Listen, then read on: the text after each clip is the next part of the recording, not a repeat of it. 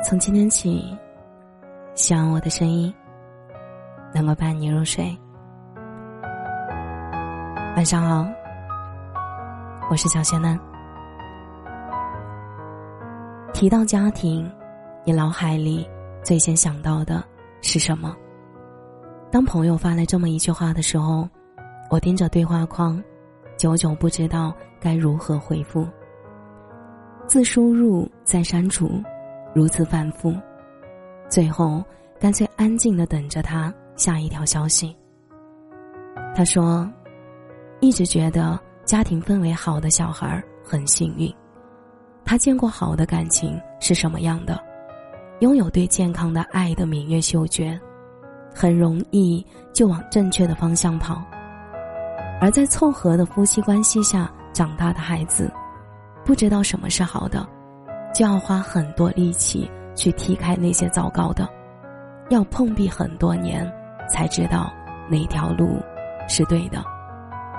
我试图想去反驳他什么，想以此来伪装自己是他话中的那个幸运小孩儿，但回头看看自己这些年来的生活，手指竟然鬼使神差的在输入框打下了一行字。没想到，一直抬头走，还碰了一身泥巴。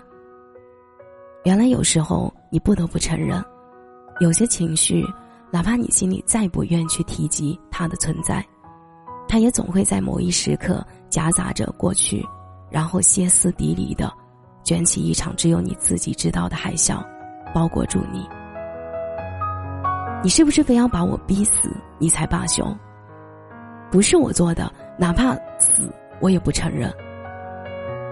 我刚刚走到河边，都打算跳下去就结束了，脚突然踢到东西，短暂的疼痛让我想起我还有孩子。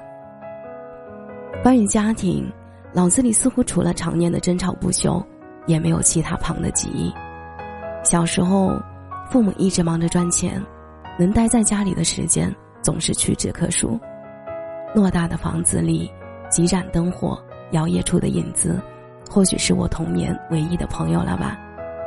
但比起这些冷清的氛围，我更讨厌父母一见面话都不说到三句就开骂，然后一吵就是一整天。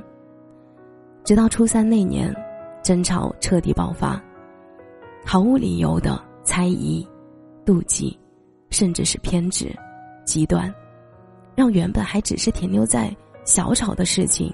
演变成动手、上吊、跳海，吃安眠药，父母之间的矛盾激化成无法化开的死结，让那些电视剧里才会出现的狗血剧情，通通一股脑的涌现了。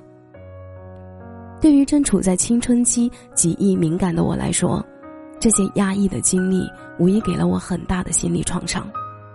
我开始不敢睡觉。只要一闭上眼睛，脑海里就是寻死的画面；只要一听到东西摔碎的声音，就窒息到手脚发抖，不敢动弹。那句坚定到无法让人拒绝的“辍学”两字，成了压垮人的最后一根稻草。我始终不明白，孩子于他们而言是什么样的存在，才可以如此毫不顾忌的去选择死亡。我是为了你才不离婚的，我这都是为了你好。为你好三个字，就像座大山，让你带着愧疚感跟负罪感，紧紧压住那对未来一切充满可能性的想象。而在原生家庭得不到爱的孩子，习惯了玻璃渣里找糖吃，面对感情时，也要通过不断的试探再试探。才能确保那个人足够接得住那个猥琐在黑暗的自己，因为他们似乎打骨子里就觉得，这样的自己不配被爱，也不会有那么一个人将七零八碎的自己安安稳稳的放在心上。微信提示音再一次响起，朋友说：“别丧，好坏都是成长。”我突然想起了之前。自己用了很久的个性签名。生活总没有无用的经历。当你帮月冷吃了香蕉和茶，然后闹肚子的时候，也恰好明白了，原来这两样东西不能同时吃。当你看到大晴天，然后自信满满，不带语句，却在下一个站点引来倾盆大雨时，也恰好明白了很多事情是我们都预料不到的。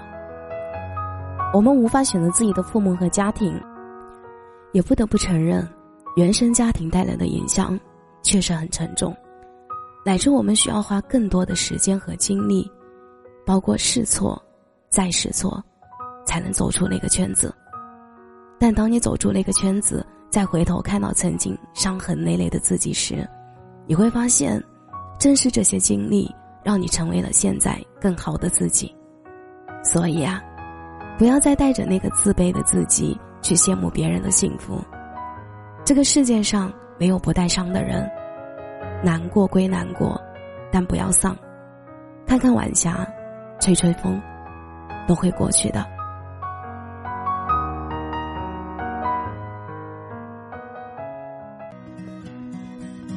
感谢你的收听，这里是陈年旧事，我是小贤男。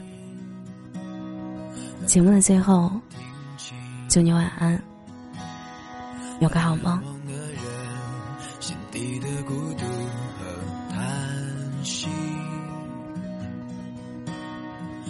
夜空中最亮的星，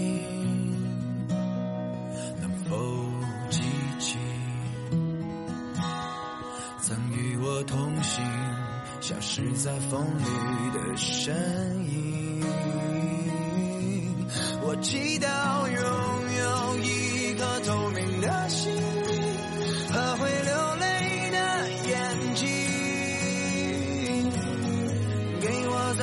相信的勇。